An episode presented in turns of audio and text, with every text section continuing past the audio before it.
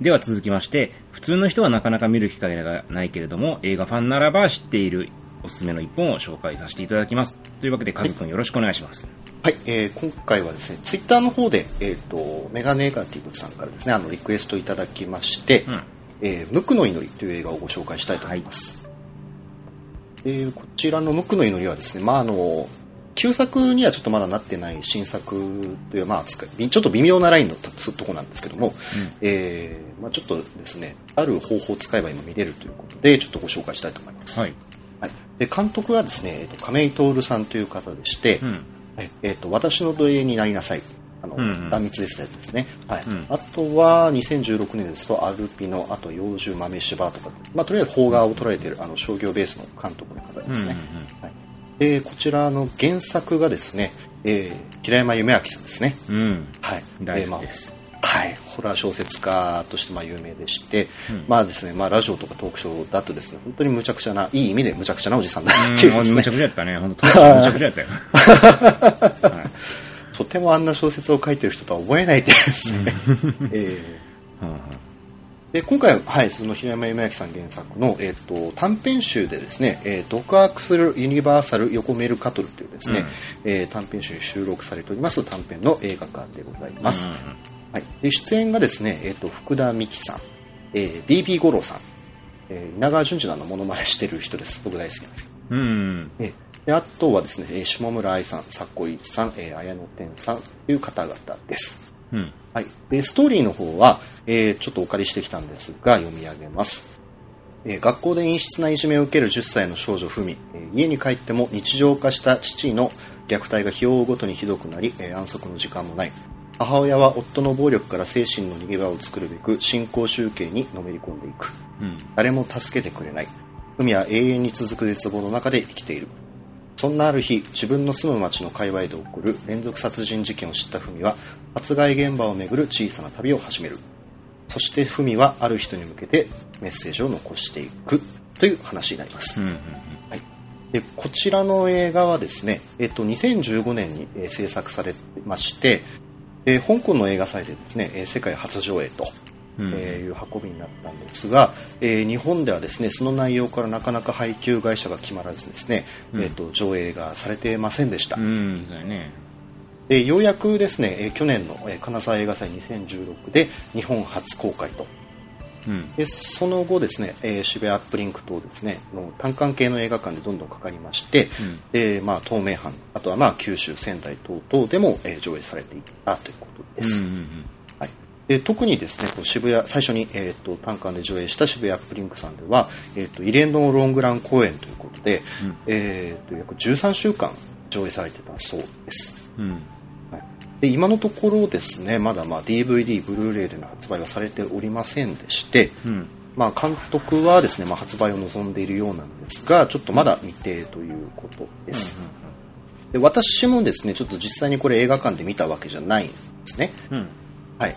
えー、ツイッターの方でですね、ちょっと教えていただきまして、うんえっと、この渋谷アップリンクさんがですね、運営しております、アップリンククラウドっていう、あの、クラウドサービスの上映、えービデオオンデマンド方式の上映サービスがありまして、えそこを使うとですね、まあ、微妙経由、微妙って映像配信サービスあるんですが、そちらを経由で、今有料で配信されております。うん。はい、ということで、まあ、これ4月まで劇場とかでやってましたんで、えーまあ、やってたんですけど、まあ、ちょっと地方だとちょっと見に行けないんですよね、なかなかね。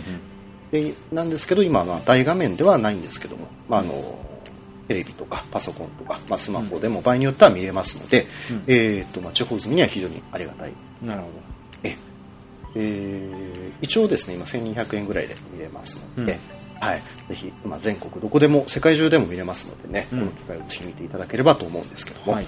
はい。でですね、まあ映画の内容とししましては、ちょっとここであのですね、金沢映画祭のブログっていうのがあるじゃないですか。うん。はい。そこでですね、この映画についての当時上映する時のコメントでちょっと書かれてまして、それをちょっと読みたいと思うんですけども、えー平山夢明原作の時点ですでに危険な話を、えー亀井監督が観客を殺す気で、えー手加減なしに映画化。ほ日本一過激な映画祭と自他ともに認める金沢映画祭でもこれ見せても大丈夫なの？と躊躇してしまう内容。うーん。普通の映画館ではこれ以上、えーむ上映は無理だろうな、肝っ玉のある映画館じゃないと、なんていうコメントを残されております。うん、うん、うん割と、はい。割と、まあ、こういうコメントっていうのはね、こういう映画には結構つきものじゃないですか。うん。うん。で、まあ、実際見てみると、みたいなのが結構あるんですけど、うんまあ、実際見てみたんですけども、うんまあこれは本当にコメント通りと言いますか。まあ、かなりですね、ちょっときつい映画ですね。はい。ちょっと本当にですね、約86分あるんですけども、うん。えーそのうちのもう70%、70、70分ぐらいですね、もうちょっと本当に見てるのがしんどいなっていう。うーあのん。えーまあ、映画が面白くないとか出来が悪いとか、そういう意味じゃ当然ないんですよ、うん。えー内容がねちょっと本当に厳しくてですね。はい。ちょっと精神をすり減らしながら。見ました。はい、そんなに、はいはいはい。はい、割とホラー映画とかねサスペンスとか僕見て好きなんで見てるんですけどね。ちょっとこれは、これはなっていうのが。はいでまああのホラー映画とかサスペンス映画とかこう,、まあ、こうならないだろうなっていう勝手なこう僕らライン引きを作るじゃないですか見慣れると、うん。まあさすがにそこまでないでしょみたいな、うん。うん。まあ、そういったまあ勝手に安心するラインみたいなのを作るんですが、まあ、そこをですねどんどんどんどん超えてくるわけですね なるほど。はいなのでもこれ以上やっちゃうわけですね。そうなんですよなのでね本当にあの全く見てて安心ができません、うーん。はいもうねなんか見終わった後本当にぐったりします は まあ、もう映画がすごい映画ですね。まあ、あの最初ですね、そのスタッフロールみたいなオープニングクレジットが入るじゃないですか。あ。うん。もうそこが終わった瞬間からですね、もう。うん。はい。もううわーっていうその瞬間に、瞬間から、うわーマジ、うわーちょっと嫌だなーと思って、そのまあ主人公の女の子がどんどんこっち歩いてくるんですね。うん。はい。で、まあいろいろあってですね、まうんあちょっと細い路地みたいの入るんですけども、うん。まあそこにですね、ちょっとまあ変質者のおじさんがいるんですね。うん。で、まあ、多分幼児性愛者みたいなキャラクターなんでしょうけど、うんえスタッフクレジットにペドファイルって書いてあったんで、はいはいはい。うん。ね、で、もう、まあ、そこからやり取りがあるんですけども、うん。ですね、勘弁してくれよみたいな。本当勘弁してくれって思いましたね。はい。で、まあ、まあそういうのがですね、まあこの映画ずっと続くわけなんですけども、で、まあその主人公の虐待を受けてる女の子というのが、おまあ、ふみという女の子なんですけども、うんえーその子を演じてるのが、こう福田美紀さんという、え当時小学生だなんですかね。はい。なんかいろいろこう CM とか、えー出てるみたいな、結構有名な女優さんみたいなんですけども、うん。まあですね、とにかくもう表情が素晴らしいです。うーん。えもうその本当にこう絶望的な状況に置かれている中でですね、まあ、この女の子も状況が状況すぎてうん。もうちょちょっとね多分おかしいんですよ。はい、あのキャラクターとしてねうん。そのねそれを表す目というのが本当に素晴らしいうーん。でまたその義理の父親を演じるのがですねあの、まあ、BB 五郎さんですね、うんはい、あの昔荒引き団とかであの、ううんん。長川淳二のものまねやってたんですけどもうん。こいつね、本当こいつって BB ゴールドさんじゃないですよ。うんえー役柄がですね、本当最低なんですよ。はあのー最低最悪ですね、本当に。はい。まあもうちょっと、あ、本当に恐ろしい、恐ろしいというかもう、死ねばいいのになと思いながらずっと見てたんですけども、はい。うんえーまあそんな役柄をですね、非常に講演されております。はい。で、あとはですね、まあその母親ですね。で、このお母さんはですね、もうカルト宗教に狂っておりましてですね、うんもう話が通じないんですよ。うん。えもう何言ってもですね、カルマが、カルマがっつってですうね、ん。私たちの前世の行いがいけなかったから今私たちはこういう状況にあるのとかっつってですね、うん。で早く病院入れって思うんですけど、うん。はいまあこれをですね、まあ、下村愛さんが、もともとセクシー女優の方ですね、うん。が非常に講演されております。うん。はい。じゃあまあ、まあ、本当にですね、まあそういう辛い話なんですが、まあこの映画はですね、ただその描かれていることがしんどいから、しんどいとか、とても重いとか、まあそういうことで話題にはなってるんですけども、うんそれだけの映画じゃないんですね。うん。はい。だからこの映画はまあロング、えーロングラン上映をしたと思うんですけれども、うんえまずですね、えこれ、この映画はそもそも自主制作映画なんですよ。うん。はい、で亀井徹監督が、まあ、貯金とか全ての資材を投げ打って撮った映画なんですね、うん。はい、あのスポンサーがつけれるような当然映画じゃなかったみたいでして、はい。まあ、それがあってなんですが、うん。まあ、予算は非常に低予算だったと思うんですけども絵柄がですね全然やっぱ安っぽくない、うんうんうん。まあ、全体にですね、まあ、少しこう緑がかかった映像でしてでそこにですねこの映画音楽という音楽はあんまないんですけども、うん。えーインダストリアル調のですね非常に淡々とした BGM が重なってまして、うん映画全体にですねもう非常にこう不穏な空気っていうのが漂ってましてうん。これがまずルックとして素晴らしいなとうん。でこの映画はですね川崎でまあ撮影したそうなんですけども、うん。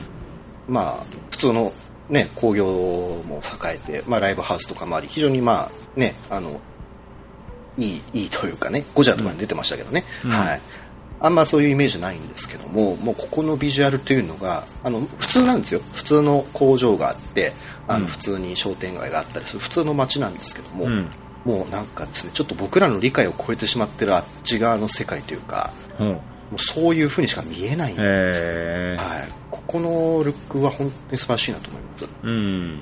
最近の映画だと、まあ、ある、まあ、ちょっと違いますけどね近いっうんちゃ近いっていうところで言えば、まあ、クリーピー偽りの隣人とかうんのね、あの映像の感覚をさらにですねちょっとゴリゴリに推し進めたようなですね、うん。あのいい意味でリアリズムもありつつちょっとこうファンタジー的なねあの、うんちょっと安心感を持てる世界観というか、うんこっち側とのつながりが薄そうという意味で、うん。はい、それがまず素晴らしいなと。ね。えであとはですね、まあ、傷だらけに、まあ、なってなってしまったですね主人公のふみちゃんが、まあ、自転車でこう夜の街をこう走るシーンっていうのがあるんですね、うん。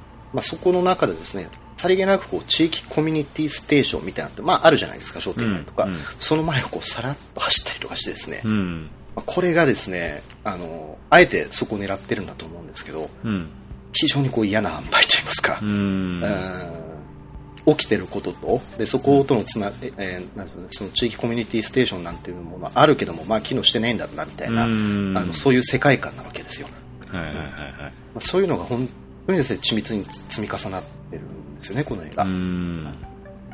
でですねこの映画で最も多分見た人が衝撃を受けるであろう、まあ、ある種ハイライトになる場面っていうのがあるんですが、うん。ここはですね本当にあのこの主人公のふみちゃんにとっては、まあ、文字通りの本当地獄なわけです、うん。はいで、まあ、BB 五郎さん演じるですね父親が、まあ、義理の父が娘の文とですね、まあ、ある種一線を越えるんですね、うん。はいまあ、本当にですね、まあ、あの目背けたくなるぐらい最低なんですが、うん。まあ、通常だ通常の映画ですと、まあ、そこっていうのは、まあ、カットしたりとか、うん。まあ、描くことは当然避けるわけですよ、まあね。うん。ええでまあ、当然ですねあの社会的にもですねそこを直接的に描くっていうのはまず絶対不可能なわけですよ今、うん。今というかいつであってもダメだけど絶対に、うん。はい、うん、でまあここの映画はそこの表現をどうするかっていうと、うん。まあ、人形を使うんですよ。うん。でまあ、実際にこれはまあちょっと見ていただきたいんですけども非常にまあちょっとですね、まあ、不気味な人形といいますかふみちゃんをかたどった人形なんですけども、うん。まあ、ここの表現というのがまあ本当にですねちょっと非常に恐ろしいんです、うん。まあ、ある意味ですね映像的には、えー、と人形を使うということで、まあ、間接的ではありつつも、まあ、ちょある意味こう直接的というかカットするよりは直接的に描けるじゃないですか、うん。じゃあそういう怖さなのかっていうと決してそれだけじゃないんですよほう。はい、なぜかというと、まあ、最初見ててあれと思ったんですけどもあの、まあ、この人形をですね操る人形師の方がずっと画面に映ってるんですねへえ。なんでその黒子さんみたいな人がその人形をこううん画面の中でずっと動かしてるんですよ、うん。でこの方がですね綾野天さんという方で、うん。まあ、ちょっと調べるとですね、まあ、人形を使った、まあ、アングラ系なんですかね、まあ、とにかくその人形を使ったパフォーマンスをよくやられてる方みたいでして、うん。ででまあ、サルベージっていう作品でで亀井徹監督と関わりがあったみたいなんですが、うん。はいまあ、そういうまず人形師が出てますとうん。でそしてそれを俯瞰して見ている文っていうのがまた出てくるんですよ、うん。まあ、まあそういう人形とお父さんがこうなってるところを、うん。えー、と机の下でこううずくまりながら見てる文ちゃんっていうカットなんですが、まあ、多分ですけどこれは、まあ、乖離性障害の表現うんですね。はい。で、そのふみちゃんの視点と観客の視点っていうのが、まあ、ここで同化するわけですよ。うん。で、その瞬間にですね、その黒子の人形師の方が、顔だけはずっと映ってるんですけどね、うん。こっちの画面をこう、じーっとずっと見てるんですよ。うん。これがですね、怖いんですよね。はい。はいはいはい。まあ、恨めしいというか、まあ、うんどうしようもない、でね、うんどす黒い怒りというか、うんまあ、本当暗い目でこうずーっとこっちを見て、うん見ながら、まあ、そういった、ね、画面の中で起きてるんですが、うん。まあ、ホラー作品の中ですと、まあ、よく目を使った恐怖表現って出てくるじゃないですか。うん。いわゆる、まあ、J ホラー、まあ、J ホラーですとね、あの、お化け的なものとかっていうので、まあ、リング一作目の貞子。うん。リング一作目の貞子は、まあ、最後の方にある有名なあの目のカットが出るじゃないですか。うん。あれはもう人間とした話が一切通じない化け物であるっていう表現の目じゃないですか。もう一つは、もっと昔からある、えっ、と、そのお化けとかの目、感情を映す目というか、うん。なんであの昔ろあった四谷怪談お岩の亡霊って映画があるんですけど、うん。まあ、その時のお岩さんなんかは、まあ、非常にこう本当に暗い画面で恨めしい目でじーっと画面のこっちを見てきたりしてですね、うん。あの見てる側にその人物の感情っていうのを伝える役目を果たすタイプの目ですよね。うん。で今回はその、まあ、後者の目を綾野天さんが持ってるわけなんですけども、うん。それがですね本当に観客をですね、まあ、あのこっちの見てる側を、まあ、絶望の底に叩きつけるというかうん。もう素晴らしいです。はいここは、うん。はい。あのですねもうこの場面だけでこの映画は僕は本当に起きてることは最低なんですけども表現としては勝ちだなと思います。うん。これだけでこの映画は本当に見る価値がある作品だなとまず思いますので、ここまあちょっと予想外のね本当に展開ですのでこれだけでやっぱり面白いんですよね、はいうん。であとは、まあ、話としてはですね、まあ、あの映画の終盤なんですが原作だとですねもうちょっとこうファンタジー感がこの作品で全体的にちょっと強いんですよねうん。はい強いんですけども、まあ、あの映画の中ではですねそこをちょっとさらに推し進めてま推し進めましてこの「無垢の祈り」というタイトルの意味を、まあ、ちょっと変えてるんですけどもうん。その意味というのを、まあ、観客にですね文字通りにまあ叩きつけてくるわけなんですよ。うん。これがね、まあ、本当にまあちょっと強烈でして、まあ、よくこんな演技をさせたなというか。ははい。ちょっとですね見終わった後もあ今日眠れないよ俺と思いながあ。このレベルで。はいやーはい。まあまあそういったのも続くわけなんですが、まあんただですね、まあ、徹底的にこの映画はですね絶望するだけの映画かというとそういうだけじゃなくて、うん。まあ、希望と言っていいのかちょっと難しいんですけれども、まあ、ある展開があるんですね。うん。はいまあ、それはですね映画の構造上のまた話でもあるんですけどもこの花映画はですね、まあ、一見すると一本道の話に見えるんですけども、うん。実は非常にこう巧みに時系列とかを入れ替えてるんですね。うん。はい、でこの物語の先うん。エンディングを超えたこの物語の先うん。そして映画のエンディングのちょっと先うん。といったそういうものを示唆する仕掛けっていうのがこの映画の中ですごい含まれててうん。なのでガーディアンじゃないんですけど、まあ、2回目を見てあなるほどこれはそういう意味だったのかとうんっ。ていうのが、まあ、めちゃくちゃあるわけですよなるほど。なんで、まあ、映画の中で起きてることっていうのは本当にまあ残酷で本当にどうしようもないことなんですけども、うん。映画としての面白さっていうのはこれむちゃくちゃあるうんですよ、ん。はいまあ、一点だけですね、まあ、どうしても解釈の分かれるシーンっていうのが僕の中でなんですけどね、まあ、中盤が、中盤に入るんですけども、まうん。あ、そここ見て僕は、まあ、希望というにはあれですけれども僕にとってはある種の希望なのかなっていう、まあ、受け止め方をうん。しました、はい、うん。これはちょっとぜひ見てぜひですね本当見ていただきたいんですけども、うん。はい。まあ、見て見た人と多分これは話をしたくなる作品ですね、うん。はい。まあ、決してです、はい。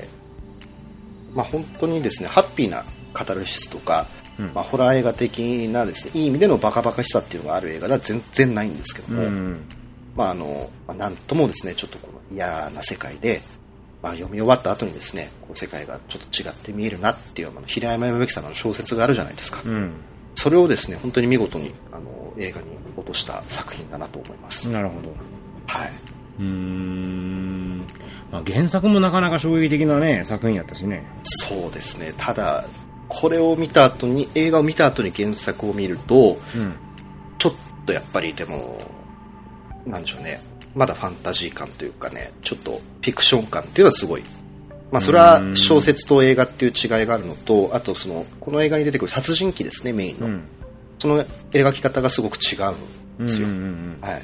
それもあって、あのーまあ小説よりも、着地としては非常にきついものがあるんですけども。はい。見てみたいなそうですね、これはまあ、まあちょっと、まあ、シネコンなんかでは絶対にかかることはないですし、うんうん多分、レンタルとかもこれはちょっとされるのかなっていう映画なんですけど、レベルで。そうですね、ちょっと本当に、えー、ただ、非常にね、おあの、面白い映画だとは思います。うんうんうんはうん。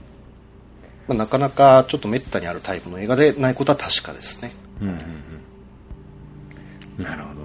はい。ちょっと頑張ってみたいなあの、そうですね、あの、微妙じゃないや、あの、アップリンククラウドっていうので Google で検索していただければ、うんうん。まあ、あの、そのまま iTunes と同じ仕組みで、あの、うんストリーミングで見れますから、なるほど。はい、全国で、実は海外に向けて、あの、英語字幕版も同時に配信してたりして、うーん。はい、そういった意味でも非常に間口というのはむちゃくちゃ広いのかなと思いますなるほどので、。はい。了解しました。ちょっと見てみます。はい、これはちょっと見なきゃいけない映画の一本だとは思います。はい。わかりました。はい。